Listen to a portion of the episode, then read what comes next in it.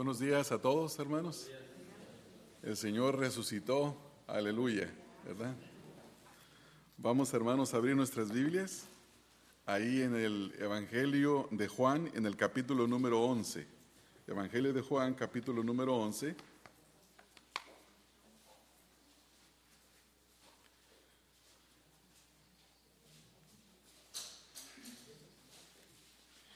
En el versículo número 25 y 26. Nos gozamos de ver a la mamá de Doris, bienvenida, gusto de verla. Sí, sí, no escuchó. Muy bien, hermanos, a Juan capítulo 11, versículos 25 al 26. Vamos a leerlos y inmediatamente después de leerlos oramos para dar comienzo al estudio de la palabra del Señor. Dice la escritura en Juan 11, 25 al 26. Jesús le contestó, yo soy la resurrección y la vida, el que cree en mí, aunque muera, vivirá. Y todo el que vive y cree en mí, no morirá jamás. ¿Crees esto? Padre, te damos gracias por permitirnos alabarte en este día a través de la oración, los cantos, nuestras ofrendas, el estudio de tu palabra y cada una de las cosas que hemos hecho y estamos haciendo en este momento. Te damos ahora gracias porque nos permites abrir tu palabra para meditar en ella y que a través de ella nuestro entendimiento sea renovado, sea cambiado. Oramos, Señor, por los que hemos creído en ti, para que tú nos des entendimiento al, abrir tu palabra en esta hora. Sigas renovando nuestro entendimiento, nuestra fe sea reforzada, confirmada. Y oramos también, Señor, por si entre nosotros está alguno que aún no ha creído en ti. Oramos para que tú en tu misericordia des vida eterna, Señor, porque la salvación es tuya y tú eres quien la da, Señor. Oramos para que tu palabra haga la obra en el corazón de cada uno, Señor. Haga la obra de dar entendimiento, fortalecimiento o entendimiento y vida eterna. Especialmente en un día como hoy en el que celebramos la resurrección de nuestro Señor Jesucristo. Así que Señor, te damos toda la honra y toda la gloria en este tiempo y suplicamos tu ayuda y en el nombre de Cristo Jesús pedimos estas cosas. Amén. Amén. Ya tenemos ahí, hermanos, nuestras Biblias abiertas en este pasaje en el que vamos a estar meditando. Y la mayoría de nosotros, o más bien dicho, creo que casi todos nosotros nos hemos reunido en esta mañana para adorar al Señor en primer lugar, pero hoy con un propósito especial y el de, es el de recordar la, la resurrección del Señor Jesucristo.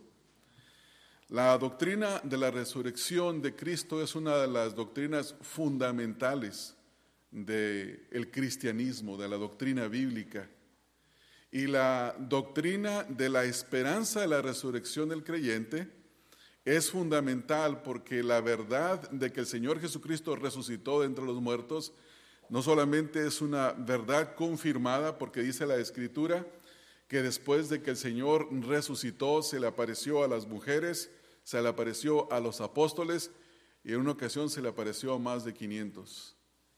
Así que había muchos testigos que confirmaron la resurrección del Señor Jesucristo y es un hecho establecido, ciertísimo, fundamentado, que no tiene ninguna discusión. De hecho, cuando se quiere probar algo en una corte, dos testigos son suficientes, tres lo máximo. Tres testigos que confirmen y digan la misma cosa es suficiente para confirmar que el hecho es verdadero. Y obviamente estamos hablando de testigos que vieron y que son que se puede confirmar que son genuinos, con, con buen carácter. Cuando leemos en esta mañana esta porción de la escritura aquí en el Evangelio de Juan, necesitamos de entender un poco acerca del Evangelio de Juan. ¿Cuál es el propósito por el cual Juan está escribiendo este Evangelio. Es un Evangelio corto de 21 capítulos que usted lo puede leer en menos de un mes si lee un capítulo por día. Es un Evangelio, a diferencia de algunos de los Evangelios, que tiene el propósito muy específico. De hecho, si van conmigo al capítulo número 20, en los versículos número 30 y 31, se menciona el, básicamente un resumen del Evangelio con el propósito específico del mismo.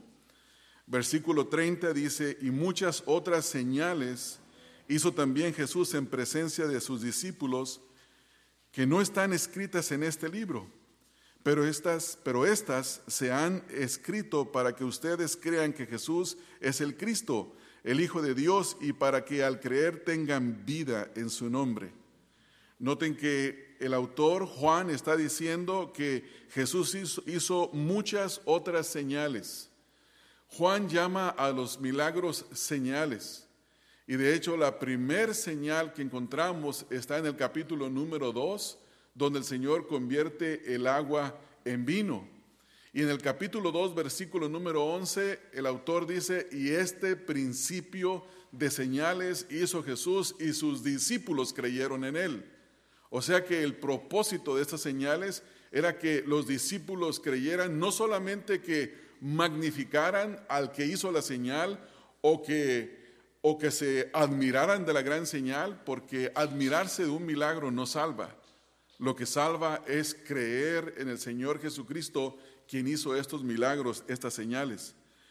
Este Evangelio sostiene que hay siete señales que son fundamentales, siete milagros que el Señor Jesucristo hizo con, eh, iniciando con el capítulo 2, versículo concluyendo en el capítulo 2, versículo 2, número 11, la primera señal, y continuando a través de todo el Evangelio, y en el versículo que nosotros estamos estudiando en esta hora, eh, Juan capítulo 11, 25 al 27, está la conclusión de la última señal que el Señor Jesucristo hace, y esta señal es la resurrección de Lázaro, la resurrección de Lázaro. Todo el capítulo número 19 habla de la resurrección. Primero comienza eh, comienza el Señor ahí, capítulo, capítulo 11, perdón, estoy diciendo 19, capítulo 11, comienza diciendo ahí que Lázaro está enfermo. Lázaro era un amigo del Señor Jesucristo y tenía dos hermanas. Una de las hermanas manda pedir que el Señor Jesús venga. El Señor Jesús recibe la noticia de que habría de venir, pero al venir, en lugar de venir inmediatamente, se espera y hay un propósito por el cual el Señor hace un detenimiento, se, se dilata en llegar, porque Él quería hacer el milagro de la resurrección en Lázaro. Pero continuando con lo que dice el capítulo número 20, versículo 30 y 31, Jesús hace muchas señales. Estas siete señales que están escritas aquí tienen un propósito específico. Vayan a verlo ahí conmigo, hermanos. Vean que el propósito de las señales es específico. Juan quiere que los que han leído, dice el versículo 31, pero estas se han escrito para que ustedes crean que, Jesucristo, que Jesús es el Cristo. O sea, que el propósito de las señales escritas en este Evangelio es para que todo aquel que las lea crea una cosa específicamente y es que Jesucristo es el Cristo, es decir, el ungido de Dios, el Mesías prometido, el Hijo de Dios, y creyendo esto como resultado, la persona que cree puede tener vida en su nombre. Tener vida en su nombre. Una de las palabras claves en este Evangelio es creer. Otra palabra es eh, perseverar o permanecer, observar en, en los mandamientos del Señor. Pero saber mucho la palabra creer. Entonces, el propósito de este Evangelio es escribir estas señales con el final propósito de que los que lean las señales, en este caso, puedan creer que Jesucristo es el Hijo de Dios y al creer tenga vida en su nombre. Habiendo visto un poco del contexto de este Evangelio, vamos ahora a nuestro texto y vamos a meditar específicamente en el capítulo 11, versículos número 25 y 26. El Señor Jesucristo aparentemente llega tarde cuando Lázaro ya tiene días que ha sido sepultado, ya su cuerpo entró en descomposición y el Señor llega y le hacen un breve reclamo Y la respuesta del Señor a este reclamo en el versículo número 25 dice, Jesús le contestó y dice, yo soy la resurrección y la vida. Yo soy la resurrección y la vida. Esta es una declaración de la deidad del Señor Jesucristo. De paso, hermanos, en este Evangelio se, se mencionan que Jesús afirma enfáticamente que Él es el yo soy, el del Antiguo Testamento, siete veces. Por ejemplo, en Juan capítulo número 6, vayan conmigo al capítulo número 6, en el versículo número 35, Juan 6, 35, dice, yo soy el pan de vida, el que viene a mí no tendrá hambre y el que cree en mí nunca tendrá sed. Él es el pan de vida. En el capítulo 8, versículo número 12, él dice, Jesús les habló otra vez diciendo, yo soy la luz del mundo, el que me sigue no andará en tinieblas, sino que tendrá la luz de la vida. Capítulo 10, versículo número 7.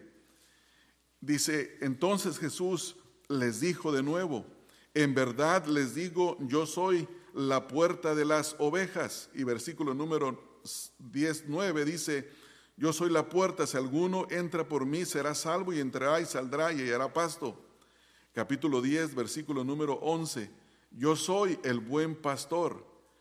Y capítulo 14, capítulo 10 en el versículo número 14, otra vez dice, yo soy el buen pastor y conozco mis ovejas y ellas me conocen.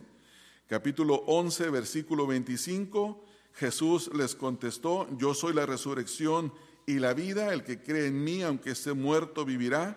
Capítulo 14, versículo número 6, Jesús le dijo, yo soy el camino, la verdad y la vida, nadie viene al Padre sino por mí. Y en el capítulo 15, en el versículo 1 y 5, dice, yo soy la vid verdadera y mi Padre el viñador. Versículo número 5, yo soy la vid, ustedes los sarmientos. El que permanece en mí y yo en él, éste da mucho fruto, porque separados de mí nada podéis hacer. Siete ocasiones Jesucristo hace mención acerca de su deidad. Él se está citando la declaración de Dios mismo cuando Moisés le dice, ¿y quién les digo que me envió? Y el Señor dice, yo soy el que soy. ¿Qué quiere decir esta frase del yo soy? Bueno, si usted estuvo aquí el miércoles cuando estudiamos los atributos de Dios, recordará que estuvimos estudiando un atributo que se le llama la solitud de Dios, ¿no? Solitud de Dios. Y eso quiere decir que Dios en sí mismo, su persona, está separado de todo y de todos en el sentido de que Él no necesita nada de nadie, ni depende de nada ni de nadie. Todos nosotros los seres humanos fuimos creados por Dios y Dios nos sustenta. Él ha creado este planeta para que sea habitable y tengamos de todo lo que un ser humano necesita. Entonces nosotros dependemos de Dios. Dios en un sentido es solitario. Tiene una solitud que nadie pertenece a ella sino solo Él. Pero aquí en este contexto, cuando Jesús está diciendo, Jesús le contestó, yo soy la resurrección y la vida, Él está diciendo que Él mismo es la resurrección. Él es la vida. Y que aunque está a punto de ser llevado a la cruz y habrá de morir, él resucitará porque Él mismo es la resurrección. O sea que no ocupa que, que aunque el poder de Dios, el Espíritu de Dios lo resucita, resucita su cuerpo humano, pero es Dios mismo, es el mismo Jesús quien es Dios y Él es la resurrección.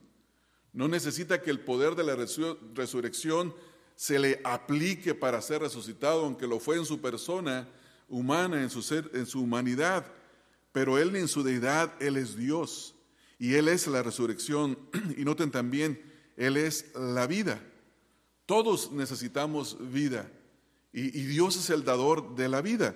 De hecho, esta palabra se va a repetir mucho en el capítulo, vayan conmigo al capítulo número uno, por favor, hermanos, en el versículo número cuatro, Juan 1, 4, nos dice ahí, hermanos, en Él estaba la vida y la vida era la luz de los hombres. O sea, en Él está la vida. La escritura le llama a Jesús el autor de la vida, el autor de la vida. En el capítulo número 5, en el versículo número 26, Juan 5, 26. Dice aquí el mismo Señor Jesucristo, porque como el Padre tiene vida en él mismo, así también le dio al Hijo tener vida en él mismo. O sea, él, él tiene vida en sí mismo, igual que el Padre. En el capítulo número 6, en el versículo número 39, capítulo 6, versículo 39, dice, y esta es la voluntad del que me y esta es la voluntad del que me envió, que de todo lo que él me ha dado yo no pierda nada, sino que lo resucite en el día final. O sea, que por cuanto él es la vida, él puede dar resurrección, puede volver a dar vida a aquellos que la han perdido. En el versículo 40, ahí mismo, porque esta es la voluntad de mi Padre, que todo aquel que que vea al Hijo y cree en Él tenga vida eterna y yo mismo lo resucitaré en el día final.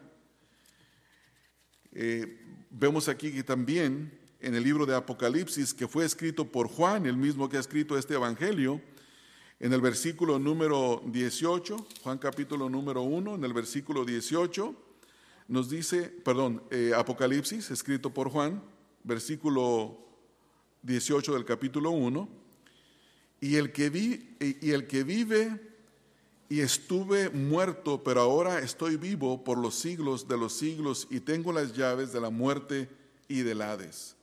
O sea que Jesús en esta declaración está diciendo no solamente que Él es Dios, pero Él es Dios y por lo tanto Él es la resurrección y también Él es la vida. La muerte no tiene poder sobre Él.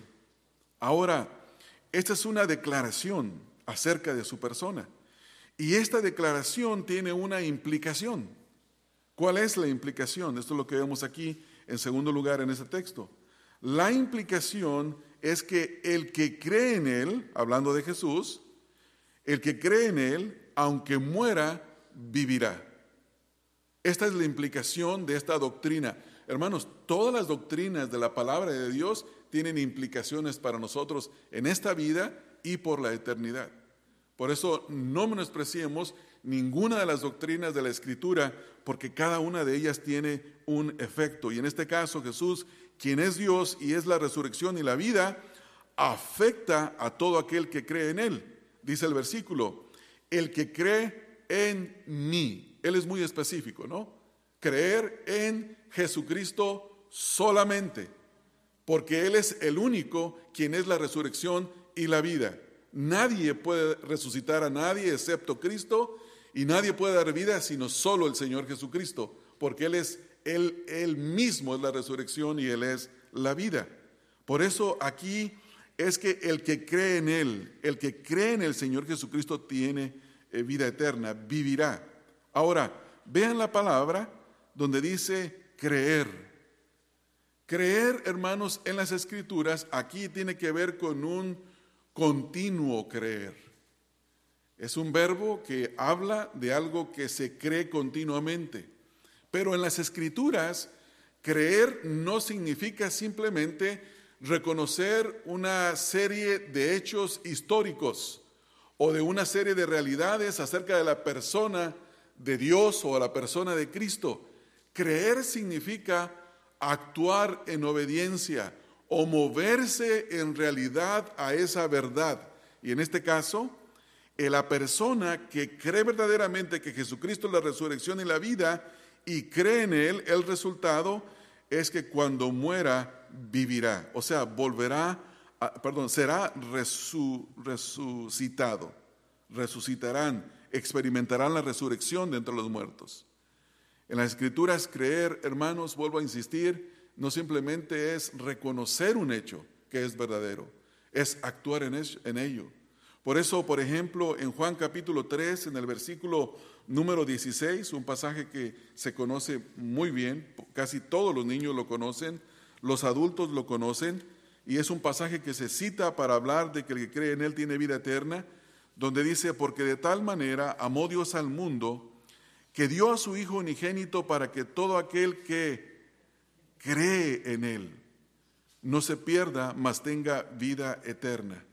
El Señor Jesucristo llama a las personas a creer en Él, por cuanto Él es Dios, por cuanto Él es la resurrección, por cuanto Él es la vida. Como resultado de creer en Él, esto significa que la persona que cree en Él, por cuanto ha entrado en unión con el Señor Jesucristo, aunque esté muerto, jamás morirá. Dice, aunque muera, vivirá. Ese es el resultado de creer en Cristo. Por eso es que nosotros tenemos una esperanza que es una esperanza viva, no es una esperanza muerta. Y esa esperanza es descrita, si van conmigo a Primera de Pedro, al capítulo número 1, al versículo número 3. Primera de Pedro 1, 3. Pedro comienza a exaltar al Padre en el versículo 3 y dice, bendito sea el Dios y Padre de nuestro Señor Jesucristo, que según su gran misericordia nos ha hecho renacer de nuevo a una esperanza viva mediante la resurrección de Jesucristo de entre los muertos. Versículo 4, para obtener una herencia incorruptible, inmaculada y que no se marchita, reservada en los cielos para ustedes. Pedro comienza aquí a alabar a Dios porque Dios nos ha hecho nacer de nuevo a una esperanza viva. Entonces aquí, hermanos, no debemos de malentender el hecho de lo que Jesús está diciendo aún entendiendo este contexto, de que la persona que cree en Cristo, aunque esté muerto, vivirá, no significa simplemente que crea que Jesucristo es quien dice ser. Está hablando de que continuamente está creyendo y está actuando en base a lo que está creyendo, en base a esa declaración que está haciendo de sí mismo. Nosotros vivimos en un tiempo, hermanos, en el que se ha enfatizado mucho el creer, ¿no? Pero el creer sin la obediencia. Se le dice a las personas, lo único que necesitas hacer es creer y si crees tienes vida eterna. Pero esa no es la enseñanza del Señor Jesucristo. La enseñanza de Cristo es que una persona necesita creer, pero aparte de creer tiene que obedecer, tiene que guardar los mandamientos del Señor. En el primer servicio en la mañana lo explicaba que esto es como una moneda de dos caras. Por un lado necesitamos de creer y por otro lado necesitamos nosotros de obedecer. Y cuando nosotros, por ejemplo, estamos pensando en una moneda, ah, pensando en una ilustración como esta, yo le decía a los hermanos en la mañana, si yo tengo eh, cinco monedas de dólar, y tú tienes un billete de 5 dólares y yo te quiero hacer un cambio, te cambio mis cinco monedas por tu billete de 5 dólares, ¿me lo cambiarías? Y cualquiera diría, sí, es un cambio justo, ¿no? Son 5 por 5. Pero si al sacar yo mis cinco monedas, te das cuenta que un lado de la moneda está vacío, no tiene ninguna impresión. Tiene solamente la cara. Por el otro lado no está la otra figura. No sé qué figura lleva el dólar. Pero está está borrado. ¿Todavía me cambiarías los cinco dólares por esas monedas? Y me dirías, no, tus monedas son falsas. Tus monedas no son genuinas. De la misma manera en las escrituras, en el Evangelio de Juan, se habla de el creer y el de obedecer o de mantener los mandatos del Señor Jesucristo. Y es la moneda de las dos caras. Creer significa tanto o la fe de poner en Jesucristo como el hecho de obedecer sus mandamientos. Entonces Jesús hace la declaración, yo soy la resurrección y la vida. Y la implicación es que el que cree en Él, aunque esté muerto, vivirá. Y esta es la esperanza, la resurrección, la que ya mencionamos en Primera de Pedro. Tenemos una esperanza viva, tenemos una esperanza que nos mantiene. Y hermanos, cuando nosotros pensamos en esta esperanza, Creo yo que las personas que más meditan en esto son las personas que están en el hecho de muerte. Yo nunca me voy a olvidar el día que el hermano Rafael y yo viajamos al norte de California para ver a un hermano que lo hemos visitado ya varias veces que estaba muriendo de cáncer. La última vez que fuimos a verlo, que fue un día antes de morir, nos dijeron, no se vayan a impresionar al verlo, no se impresionen. Y realmente cuando entramos era irreconocible, no se, no se conocía. Era básicamente un esqueleto con piel encima, un esqueleto cubierto de piel, que todavía estaba vivo. Y al ver esa situación de nuestro hermano, tan deplorable por causa del cáncer, lo único que uno piensa es en la resurrección.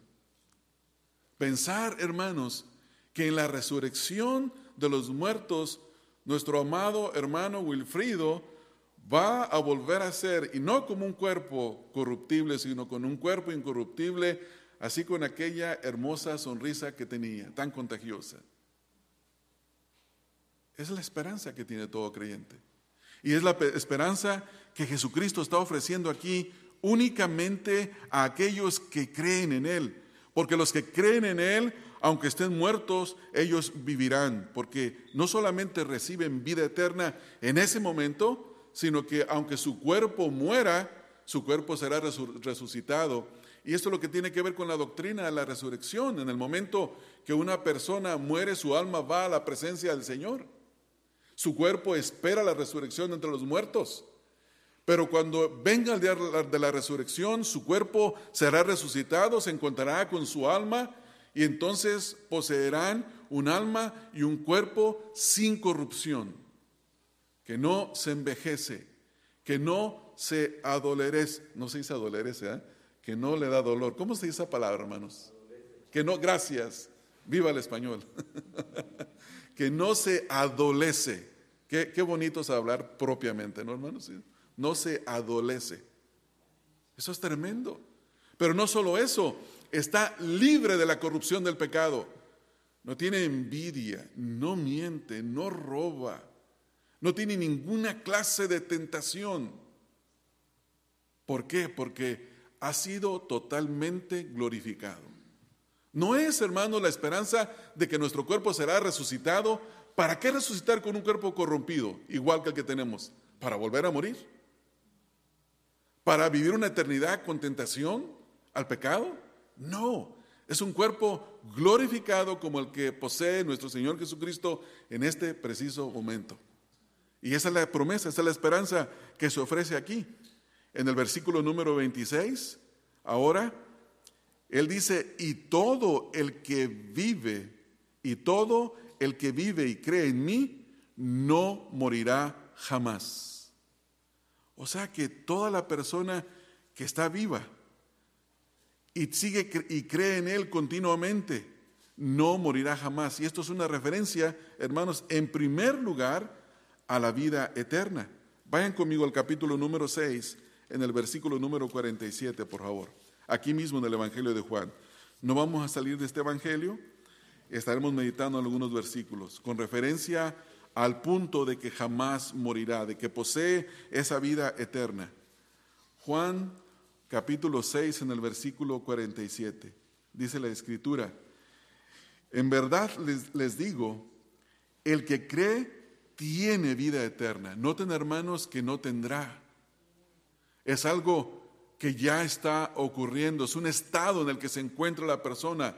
Se, se, encuentra en la esfera de la vida eterna. No entrará a la vida eterna, ya tiene vida eterna. Y esto viene porque la persona ha creído. Ahí mismo en el versículo número 50, capítulo número 6, en el versículo 50, Dice, este es el pan que descendió del cielo para que el que coma de él no muera. Comer aquí es el equivalente a creer, no muera. Y en el versículo número 51 sigue diciendo, yo soy el pan vivo que descendió del cielo. Si alguien come de este pan, vivirá para siempre. Y el pan que yo eh, y el pan que yo también daré por la vida del mundo es mi carne. O sea que él mismo se está entregando por la vida del mundo. En el capítulo número 8, en el versículo número 51, capítulo 8, versículo 51,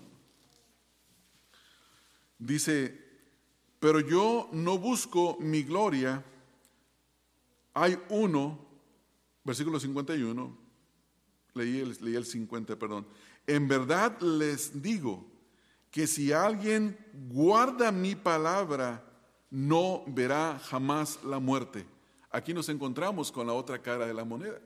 Ya hablamos del creer, que es necesario creer los hechos de la verdad, conocer la verdad, pero ahora es necesario actuar en base a esa verdad y esto es lo que Jesús está diciendo, en verdad, en como dice la reina Valera, en verdad, en verdad les digo que si alguno guarda mi palabra, o sea, la obedece, no verá jamás la muerte.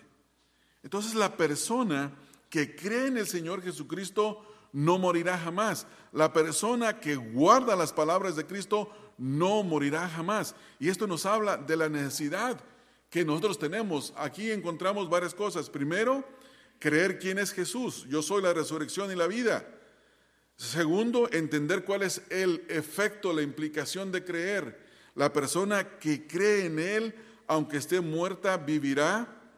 En tercer lugar, todo el que cree, pero también lo obedece, no morirá jamás. Y el punto crucial de todo esto, hermanos, es si nosotros creemos eso. Ese es el punto en esta mañana. No es simplemente entender y reconocer la verdad que las escrituras tan claramente expresan, porque Jesús le dice a la hermana de Lázaro, le dice, ¿crees esto? ¿Crees esto? ¿En verdad crees lo que yo te estoy diciendo? Y esa es la pregunta que existe para nosotros en esta mañana, hermanos. ¿Creemos verdaderamente esto? Y la pregunta es, ¿Qué significa crees esto? ¿Crees que Jesucristo es Dios mismo? ¿Que se encarnó? ¿Que vivió una vida perfecta sin pecado? ¿Que murió en la cruz una muerte sustitutoria, no por sí mismo, sino por nuestros pecados? ¿Crees eso? ¿Crees que Jesucristo es la resurrección? ¿Crees que Jesucristo es la vida? Porque si crees eso, la esperanza es que el que cree en Él, aunque esté muerto, vivirá. Esta es la esperanza que posee todo verdadero creyente. Miren, hermanos, esta es la fiesta de todo esto, ¿no? O este es el alarde de toda esta doctrina de la resurrección. Todo verdadero creyente se regocija en la verdad de la resurrección. ¿Por qué? Porque Jesucristo no hubiera resucitado, vana sería nuestra esperanza. Vana sería nuestra fe y estaríamos muertos en nuestros delitos y pecados. Ahora, piensa por un momento, no sé si lo hizo, pero espero que lo haya podido hacer. Se levanta, despierta, se levanta, se sienta a la orilla de su cama. Los jóvenes no van a entender esto, ¿verdad? Pero ya uno de 50 para arriba hay dolores que ya no son los mismos y dice, no, yo no sé por qué yo me levantaba y me sentía bien, pero ya no puedo estirar ni los pies, ¿no? Se siente uno con cambios en el cuerpo. Y yo dice, no sé por qué me siento tan cansado, no sé por qué me está pasando esto, no sé por qué me está pasando lo otro. Pero la verdad de la esperanza, de la resurrección, de la vida eterna, es lo que hace que cualquier mal físico, que cualquier enfermedad, que cualquier condición en la que uno se encuentre, sea nada comparado a la esperanza gloriosa de la resurrección. Si nosotros en esta mañana estamos agobiados por nuestras, nuestros problemas, por nuestras dificultades, por nuestra condición, es porque no hemos meditado en esa esperanza gloriosa de la resurrección. Necesitamos de meditar en esas cosas, hermanos. Necesitamos de pensar en esas cosas. Ah, hablando recientemente con un amigo mío también que está bateando con el cáncer, él me dice, si tú supieras lo que yo he meditado en la muerte en estos días, y me he asustado en pensar en la muerte, pero inmediatamente viene a mí una esperanza que es tan grande y es la esperanza de la resurrección. Hermanos, esto es glorioso. Esta es la verdad. Esa es una verdad irrefutable. Y todos aquellos que a través de la historia han querido decir que no, la resurrección no apareció, porque hay mitos, hay muchos mitos. El primero lo levantaron los líderes religiosos del pueblo de Israel, sobornando a los soldados, diciendo, nos dormimos, vinieron a la noche los discípulos, aunque Marcos dice en la lectura de la resurrección que la piedra era extremadamente grande y que las mujeres decían, ¿quién nos va a mover la piedra? Pero los soldados se durmieron y vinieron los discípulos bien fortachones y movieron la piedra. Y se llevaron el cuerpo. Estaba muerto, pero se lo llevaron a otro lugar. Es el primer mito. Otro mito es que Jesucristo en realidad no murió en la cruz. Jesucristo estaba muy herido, pero trajeron, tenían en la tumba escondido un curandero egipcio que lo curó con todas sus artes mágicas y con todas sus hierbas y sus pócimas. Si quiere leer sobre esto, hay un libro que habla de todos los mitos de la resurrección. Después está la otra teoría.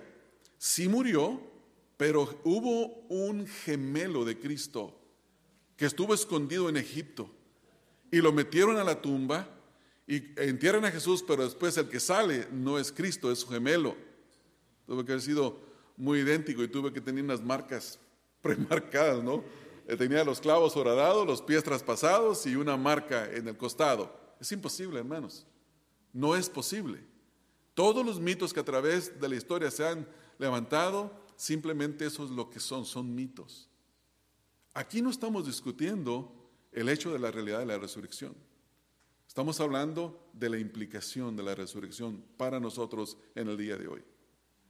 Y el punto es si, nosotros que estamos aquí verdaderamente hemos creído en el Señor Jesucristo.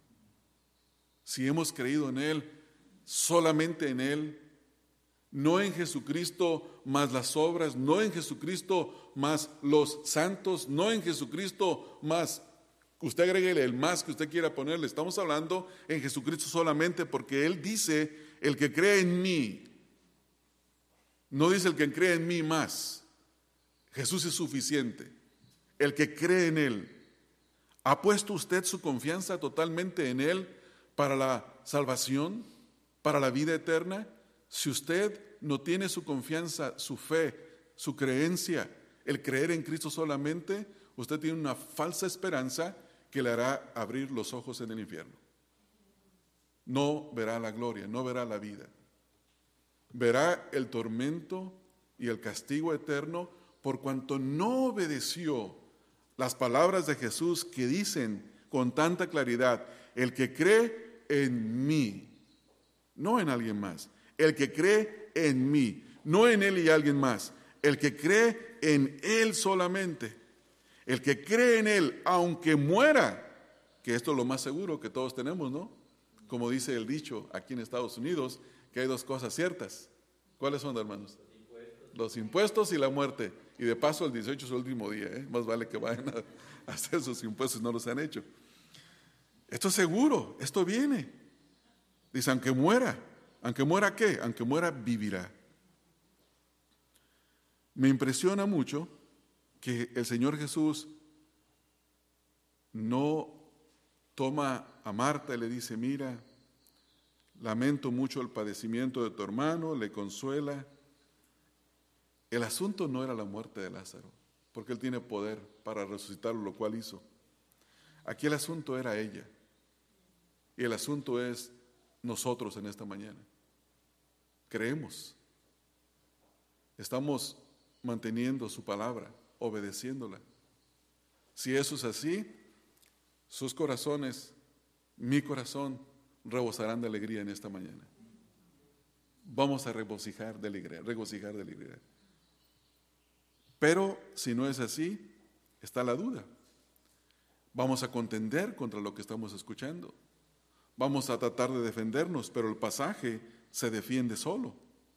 El pasaje es argumentativo. El pasaje es definitivo. Yo soy la resurrección y la vida.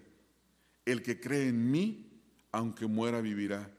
Y todo el que vive y cree en mí, no morirá jamás no morirá jamás.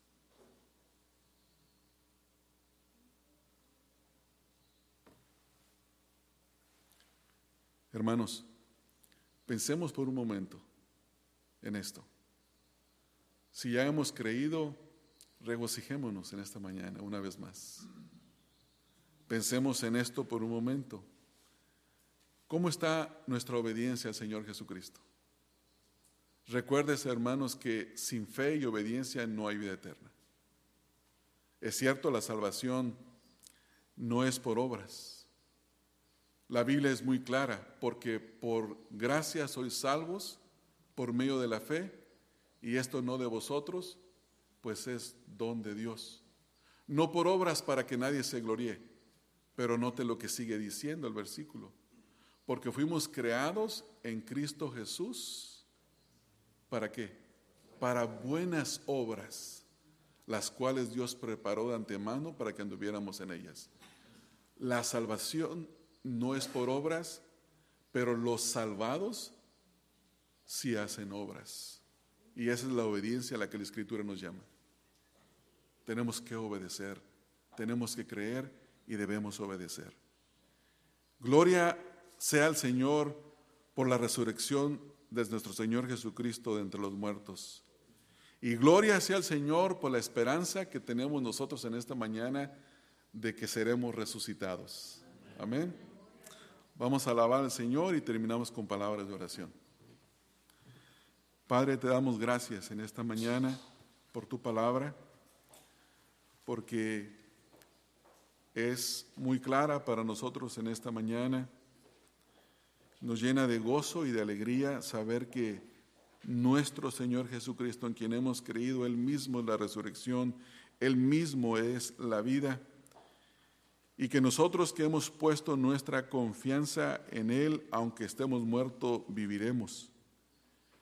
Y que todos aquellos que vivimos en este tiempo y creemos en Él, no moriremos jamás, porque tenemos vida eterna. Hemos creído esto y no lo creímos porque fuéramos mejores que los demás. Los creímos, Señor, porque tú nos diste fe para creer. Tú abriste nuestros ojos para ver. Tú nos moviste a decidir por Cristo, a considerarlo a Él como el único, el suficiente Salvador, el único que tiene valor. De ahí más nadie, absolutamente nadie puede brindar esperanza sino solamente nuestro Señor Jesucristo. Esta esperanza, Señor, ahora nos llena de gozo, y nos hace pensar en el momento que, aunque muramos antes de su venida, en un día resucitaremos con cuerpos glorificados sin relación alguna al pecado, ni a la deteriorización, ni al degradamiento, sin corrupción, Señor. Bendito seas, qué gloriosa esperanza. Oramos ahora, Señor, para que tú de salvación y vida eterna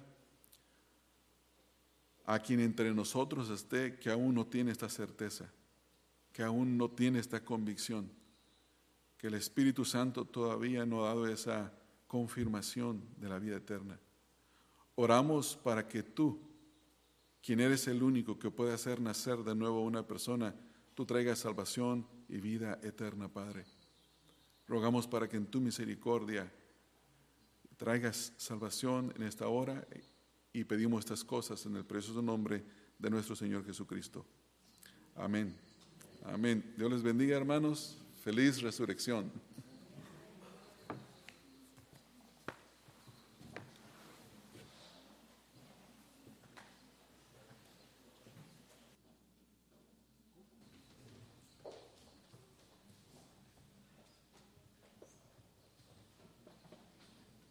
Hermanos, y de pie vamos a entonar este canto, alabar al Señor por esto, este día tan, tan grande, ¿verdad? Bueno, en realidad todos los días recordamos la resurrección, nosotros los que, los que el Señor nos ha transformado, ¿verdad? Nos ha hecho una nueva criatura. Dice este canto, un día que el cielo sus glorias cantaba ¿Cuándo fue ese día, hermanos? Cuando resucitó el Señor, ¿verdad? Vamos a hacerlo con todo nuestro corazón.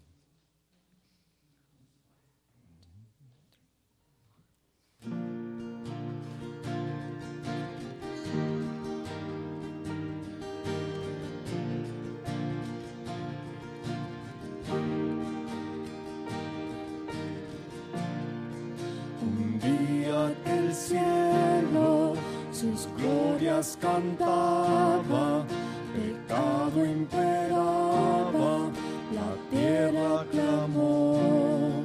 Jesús descendió y nació de una virgen, su vida perfecta, su ejemplo de amor, vivió con nosotros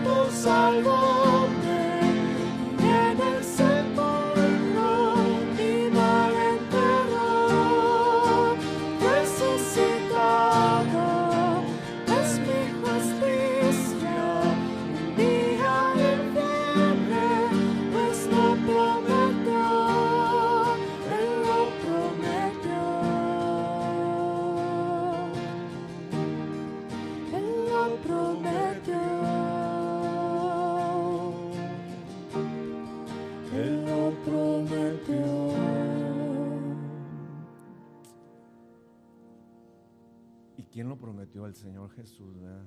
No miente, es verdadero y viene, y viene pronto, hermanos. Gloria sea su nombre. Está, están despedidos, el, el servicio ha terminado.